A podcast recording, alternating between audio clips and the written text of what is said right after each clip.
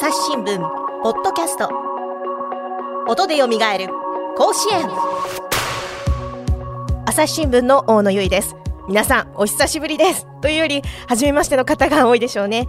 この番組は昨年夏甲子園で行われた交流試合の期間中に高校野球の歴史に残る名勝負をゆかりのある記者と当時の実況音とともにお伝えしました。さて皆さん甲子園の季節がまたやってまいりました。3月19日から春の甲子園。第93回選抜高校野球大会が開催されます。この番組では夏と同じく甲子園の歴史に残る選抜の名場面を振り返っていきたいのですがまずはですねそもそも夏の甲子園と春の選抜はどう違うんだろうということを昨年はま春も夏も大会が中止になってしまったので新型コロナの影響実際のところどうなのかなというのをテーマにお送りしてみようと思います。お迎えしたのは夏のシリーズでもご出演いただきました2003年夏全国制覇を果たした上層学院の当時の出場メンバースポーツ部記者の井上翔太さんにお越しいただいております。井上さんよろしくお願いします。はいよろしくお願いします、はい、そして夏も一緒にご出演いただきました井上さんの当時のチームメイトで首相現在は母校上層学院の野球部部長をしておられます松林康則さんと回線をつないでいます。松林さん。よろしくお願いします。よろしくお願いします。お願いします。いやまずは松林さん、えっと、選抜出場決定おめでとうございます。ありがとうございます。あの前回ですね夏のシリーズで出場していただいたときに、はい、まあ史上初のまあ選抜もですね大会中止になって、えー、まあご自身もあんまり切り替えられていなくってあの生徒のかの皆さんにですね切り替えなくていいと13年指導してきて一番強い代だからそれを示してほしいというふうに励ましたっていうお話してましたよね。はいそうですね。うんあれから、えっと、今まで、まあ、長い期間、準備期間ありましたけれども、どうですか、えー、正直、まだ切り替えられていないのが、えー、実際のところかなって思います。まあ、秋の成績を考慮してあの選抜の、えー、出場校っていうのは決まるんですけれども実際その、はい、えっとなんていうかな実感というかあのやれるだろうっていう自信はありましたか、えー、自信というか、この状況が続いていたので、うん、えー、このまま本当に大会をやってていいのかっていうふうな、うん、そういうふうな疑問の方が多かったと思います。あなるほど、まあ、そんな中でもですね、はい、上層学院はまあ5年ぶり、10度目のあの選抜出場を決めまして、もともと83年の、1983年の学校創立と同時に野球部が創部され、春は10回、夏は16回甲子園に出場していらっしゃいます、えー、でも井上さんたちの代って実は選抜には出場してないんですよね。選抜には出場してません。はい、ちょっとそのところ詳しく教えてもらえますか？いやあの大体前年の秋の関東大会の実績をもとに選抜の出場校って決まっていくんですけど、はい、僕たちの代は、えー、あれは神奈川かな、うんうん神奈川で開かれて1回勝ったんですけど、はい、次の準々決勝で横浜高校と当たってで当時のエースが元ロッテとかで活躍した成瀬投手、うん、で2番手で涌井投手、うん、でセンターに荒波選手、うん、でどこ守ってたかな石川選手。サード。サード。去年まであの横浜 d n a ベイスターズにいた選手なんですけど。まあ、後にプロ行く選手が4人いてで、まあ、ご当地の、うん、えー、代表でもあって、うん、向こうは応援団がすごいたくさん来てなるほど。こっちは部員が口パクで応援して口パクじゃないか。口で応援してるみたいな。吹奏楽部は来ないみたいな。あなるほど、まあ、雰囲気に圧倒されて負けました。あららららら、うん、そうだったんですね。なんかこう選抜の期間中の思い出とかってあの松林さんの方はありますか？あの時は選抜がなかったので、うん、でも木内監督が、あの、今年の夏で辞めるっていう風な形で、うん、えー、正月の時に言われたので、うん、だからなんかそこから気持ちが入ったっていうか、うん、本当に夏の大会のところまで、えー、一生懸命練習しなきゃいけないとか準備しなきゃいけないんだなっていう風なものは感じました。松林この時キャプテンじゃないよね。キャプテンじゃない。え、そうだったんですか？この時は、選手えー、控え選手というか、ごめん、言い方がちょっとえーメンバー外です。メンバー外です。ああ、そうだったんだ。へえ。声出し係みたいなやつだよね。そう、声出し係。声出し係、声出し係って何するんですか？あの、体操の、うん。えー掛け声をかけたりとか、はあはああとは練習を盛り上げるような声を出すと。あ。まさに声出し係。声出し係。ええでもそれから後々のキャプテンになるわけですからね。いつからだっけ？キャプテンは、えー春の関東大会が終わった後、そうだったんですね。5月。5月。5月の下旬、おーじゃあそこから、え、それまでにじゃあすごい気持ちの変化とかがあったんですかね、選抜の、えっと、出られなかった後とかに。出られなかった後はもう正直あと1回しか甲子園に出れるチャンスないんだなっていう風うんな恐怖に駆られたのが、なーあーそれが一番記憶に残ってますね。横浜高校の、えー、成瀬くんとかに負けて、うん。ああ、もう選抜はもうないんだなっていう風な形で思った時に、うん。ああ、甲子園あと1回かっていう風な、うーん。いやそもそもねあの上祖学院あの有名な強豪校という感じなのであの、はい。そもそも2001年に、えー春選抜で優勝しているのでその年に入学したんですかね？そうなんですよ。そうですね。ま あ入った時は。大変な、はうん。大変なチームに入ってしまったなとは思いましたけどね。い 松林さんはどうでした？先輩たちが優勝したのを見ていて、もうすごいなーっていう風なうん。印象しかないですね。あとは球、甲子園球場にその時に初めて、うんうん。えー行かせていただいたので、あ応援に行かれたんですね、はい、応援にも行かせてもらって、うん。高校すごい広いなとかっていう風なものを、すごく覚えてます。実際そのプレッシャーみたいなものっていうのは入学当初から井上さんあったんですか、いや、もうついていくのに必死というか、うんうんう。んまあ、僕は幸いあの入学してから、うん。えー割とすぐに、うん。あの3年生の練習にも参加させてもらってたんですけどもうその動きのフォーメーションとかもわからないし、うんうんうんう。んまあ、かといってそのミスもできないですし、うん。そういったプレッシャーすごいありましたね。なんか春夏連覇が目標ですとかあ。言ってる先輩たちにこう圧倒されてましたね。あそうですよねだって自分たちもうすでに春優勝してるんだからそれだけの実力があるはずだあとは夏に向けてさらに強くなって夏はもう一回優勝だっていう感じにやっぱりチームとしてもなりますよね。そうですよね。ん松林さん1年生の時はどんなプレッシャーとかあったりしたんですか？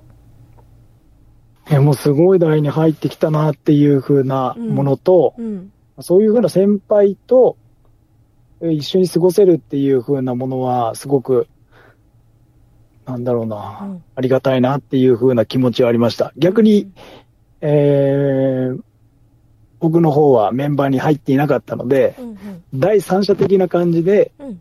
チームを見てたので、うん。もしかしたら井上よりも楽な状態で、チームを眺めてたっていう風な、うんうんうんまあ、ちょっと対照的なね。対照的対照です的なね。ね。去年の去年の8月もそんな話はしましたけどしましたね、本当に。う ん一方ね、あの夏のあの優勝した時にはあの井上さんはそうでもなかったけど、松林さんはドプレッシャーをプレッシャーをそう盛大に感じていたみたいな話をしてましたもんね。うんだから1年生の春からもうんメンバー入ってる身分と、うんえー普通にずーっとメンバーに入れずに、うんその状況を見てるうん。人間とっていう風な、うんうん。だからそういう風なところでは感じ方は真逆になってくるのかなっていう風に思いますね。どうですか井上さん。いやでも松林すごいですよね。そのうん。5月にキャプテンになって、うん、でその夏にはもう4番打ってるんですよ、じゃあそうですよね。え4番目だって言ってましたけど、えメンバー外から。でも4番にまでね成長するそれはっていうのは、もね、うプレッシャーは計り知れないとは思いますよね、うん。いや。だからまああの均等にならしたらイーブンなのかもイーしれブンなのないですねか、チームとしてはですね、3年生全体としてはですね、3年間で感じたプレッシャーあはあ、そうね。えうん。えちょうど平均かもしれない。平均かまあもしれない。ね。や夏のねあの甲子園っていうのはまあ各都道府県であの地方大会で優勝したチームが集まって、まあ、北海道は、えー北海道と東京は2校ずつですけれども、まあ、全都道府県の代表が集まる、まあ、最終決戦みたいな感じですけどそれから3年生の先輩たちが引退して、まあ、あの春は、えっと秋の地方大会秋の新しくチームができたえーそれからの、まあ、成績を加味して、まあ、全国から選抜、まあ、地域別の代表みたいな感じで、まあ、その成長を楽しむ部分とかも、えー結構あるんでしょうけれども、えっと、選抜に、えっと、出場できなかった年にある思い出があるそうですね井上さん。あ僕らはあの選抜に出られない出られないと、はい、その間に修学旅行っていうのがあってはんはん3月。あ。僕韓国へ。はえ選抜にもし出場できてたら修学旅行は行けないんですか？修学旅行は行けずには選抜出場に向けてうん。練習してるんですけど、まあ、ちょうど選抜開幕のちょっと前ぐらいにはい。韓国に修学旅行に行った覚えはありますね、あまーあ、ちょっと屈辱ですよね。なるほど。えー、そうだったんだ。だからちょっと時期が被るからね、修学旅行の時期と、えっと、選抜のうん。開幕時期が被るので、うん、で、選抜がない、えー出場できない時にはう、ん。そちらの行事に参加して、うん、で、選抜出場っていう風な形になった場合は、うん。修学旅行の方は時期が被るので、うん。キャンセルっていう風な。え、じゃあ今も今もっていうか、えっと今回上層学院はあの出場する予定ですけれども、今年は、そうですね、例年だかと修学旅行行かないような、今回は、えーコロナ禍なので、もう修学旅行自体もちょっとなくなってしまったんですけど、そうだったんですね。はい。ああ、なるほど。でもえっと修学旅行に行った井上さん、はいなんか行ったは行ったで面白いことがあったんですよね。ロッテワールドってところに行ったりとか、はい。えーあとは地元の高校との交流会みたいなのがあってそのためにあの朝のホームルームで毎朝うん。韓国語の歌を練習したりとか、歌？えなんどんな歌ですか？サランササランウロ。サランウーロ。松林さん覚えてます？全然覚えてません。ここ、ここら辺がやっぱ学業の魚っていう風な。そんなどうでもいいことばっか覚えてるんですよ。どうでもいいことばっか覚えてる。あとは骨付きカルビを食べたって。骨付きカルビを食べた、ね。あのハサミめちで切る。ゃくちゃうまかうん。った。ハサミで切る骨付きカルビってあるんだみたいな。ああそれまでは知らなかった、社会勉強ですね。社会勉強。勉強。いやあのー私たちポッドキャストのニュースの現場からに出てくださったあのあニュースの現場じゃない深掘りかな？えっと料理記者のえっとあ長澤さん。料理記者の長澤さんという方がですねあのー時代とともにそのグルメっていうのも変わってきて昔はレシピにオリーブオイルって書けない。オリーブオイルかっこサラダ油って書かないといけなかった時代もあったみたいな話をしてたんですけど確かに当時2001年2003年か。2003年3 2003月年。そんなに韓国の焼肉とかも日本で 食べてなかったかもしれないですね。骨付きカルビとかそんなにバリエーションはなかったかもしれない。あと寮生活だったので、ああそっか。まあ、結構真新しいものとしてうん。捉えてたところはあると思います、なあ。プルコギとか。あー、そもそも箸が銀みたいな。あそうですよね。そう。甲子園には出られなかったけどそういったこう新たな文化に触れる高校生としてはとてもすごくいい機会ですよね。まあ帰国してから結構体調良くなって、うんもう。うん、絶好調になりましたね。ああなるほど。じゃあそれそれからの多分爆発で夏の大会にもつながったのかな。れは言い過ぎ。それは言い過ぎ。それは言い過ぎちょっと言い過ぎぎか。そっか。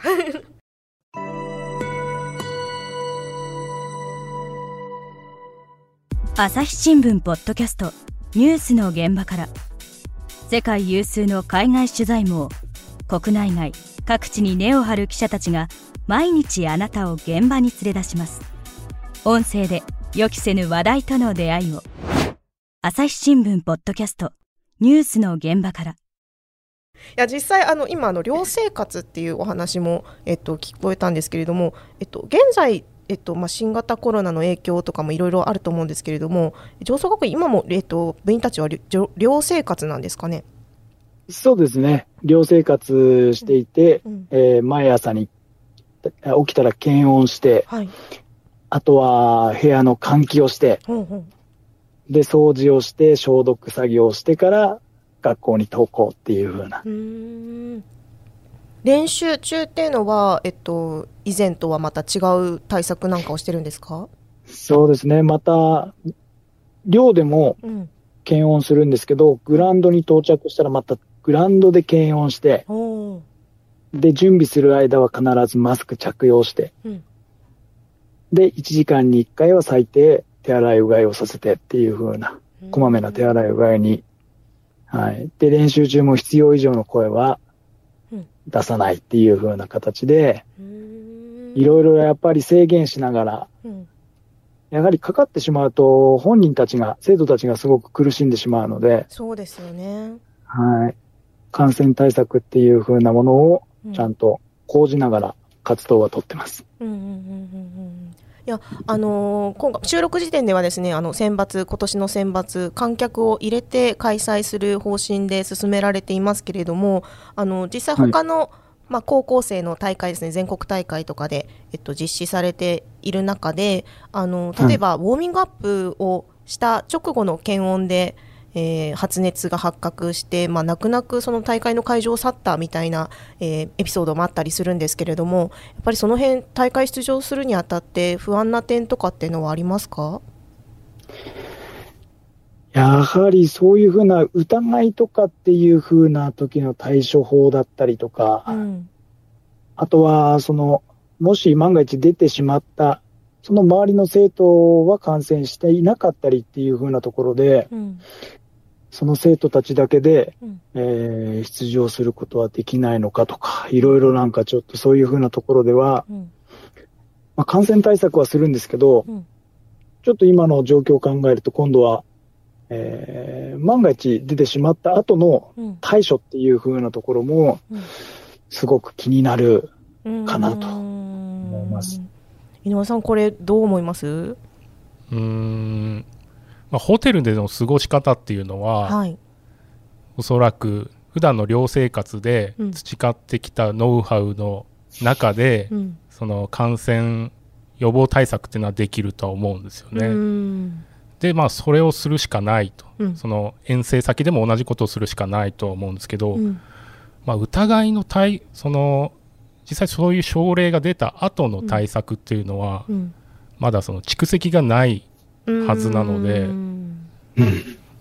そこは難しいかなとは思いますね。そうですね。実際にその場になってからそれぞれその、まあ、適応していくしかないということですかね。うん。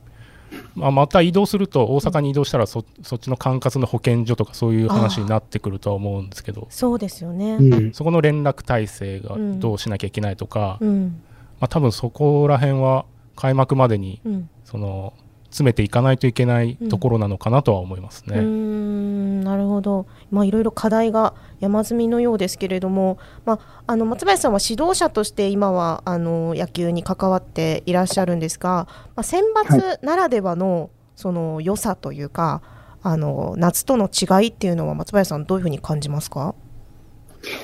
やはり冬の過ごし方、うん、あというふうなものの生徒の表情を見ると、うん、やはり選抜がえー、出場が決まっている、うん、もしくは、えー、決まりそうだっていう風な時の方が、うん、やはり過ごし方としては充実しているのかなと思います。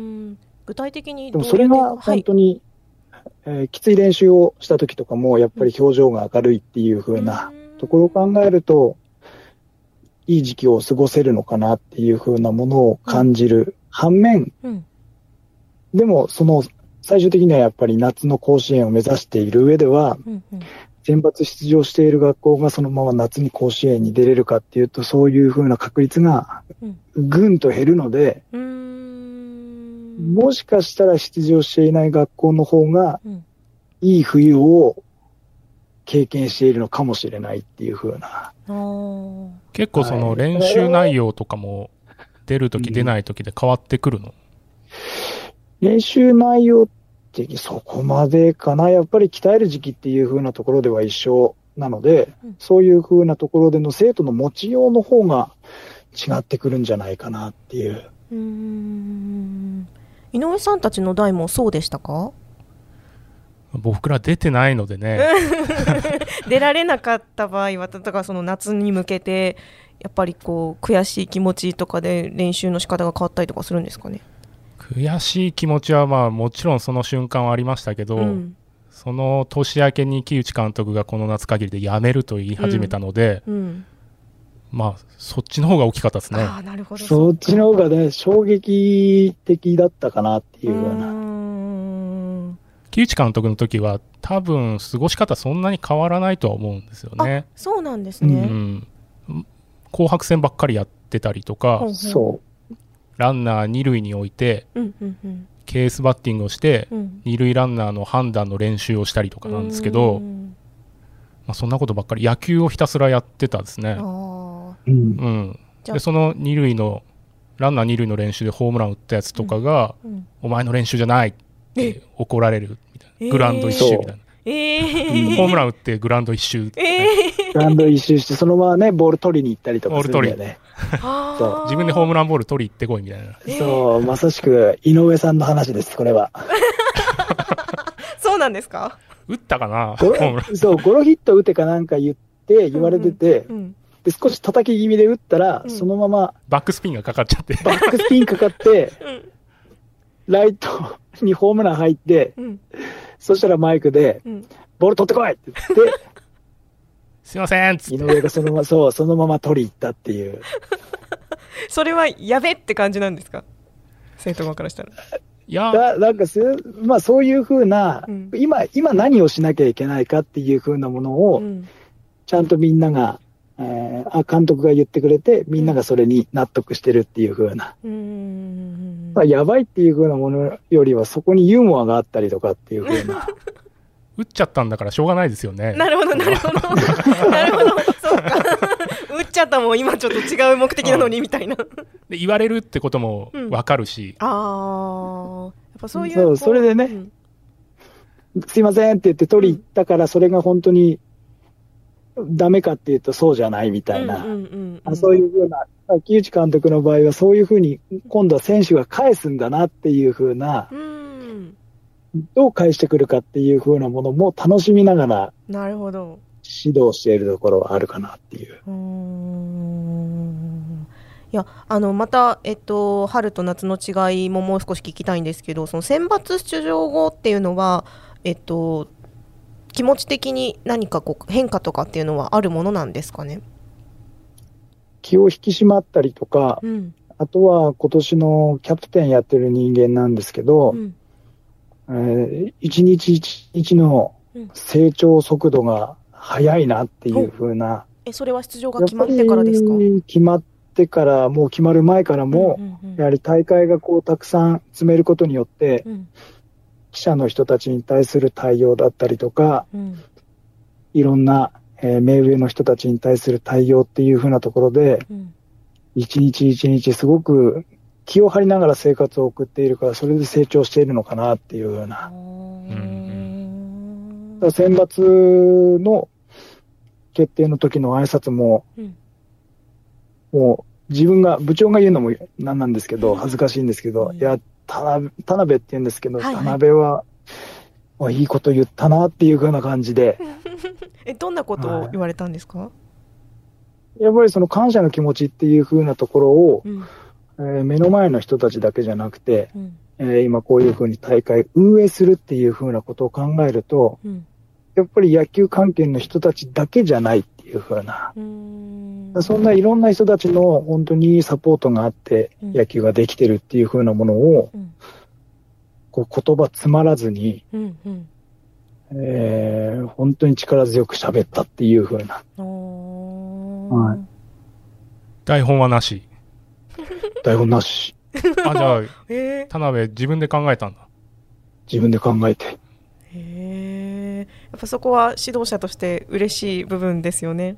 いや、すごい嬉しいですね。うんもうちょっとあのー、なんだろうな、言葉詰まったりとか、うん、もしくは内容的にどうなのかなっていうふうなものもあったんですけど、うん、もう聞いてる自分が、すごいいきちんとした高校生だな、みたいな。いやあれじゃないですか。松林さんもその当時甲子園とかに出場した当時はそうやって記者対応とかもビシッバシッってやそうですね。やっぱりそういうふうに何回も、うん、あの目上の人とお話しさせていただける機会が多かったので、うん、そういうところで成長できたっていうふうなものはすごくあるので、うん、今回も田辺も周りのそういうふうな人たちに成長させてもらったんだなっていうのは感じます。いや松林に認めてもらえたらそれはもう本物ですよね。本物ですね。でも井上さんもですしあの私も高校野球取材したことありますけれどもそういったもう記者対応がしっかりしている高校生って結構いますよね。あでも結構ステレオタイプな選手とかいるじゃないですか、何を聞いても同じ回答しかできない、まあ、多分その指導者の方にこう、えー、植え付けられてるところもあるような気もするんですけど、うん、そこからちょっと脱皮した方がいいとは思いますよね。うんうん、あ自分の言葉で伝えるみたいなところですかね。うん。いやその、えっと、選抜の効果夏への効果っていうのでの井上さんが事前にですね、まあ、全国的な立ち位置が分かるというふうにあのメモいただいてるんですけれどもこうやって井上さんどういうことなんですかね？自分たちの実力が、はい、その全国全国の中でどの辺りにいるのかというのが実感できる、まあ、これも夏につながってくる話だと思うんですけど、はい、その自分たちの実力実力を測る上では、うん、いい大会だなという認識ですね。すみません出てないもんで。ごめんなさい。想像するしかないんですけど。ごめんなさい。まあ、でもね、あの、対戦相手の横浜高校が、準優勝したので、うん、あ、僕らの時ですね。そう。そういうふうなところでは、うん、あのチームになんとか勝てるように努力していけば、うん、夏も見えてくるんじゃないかなっていうのは、ちょっと思ってましたね。ああ、なるほど。話はまだまだ続きますが、ここで一旦引き取らせていただきます。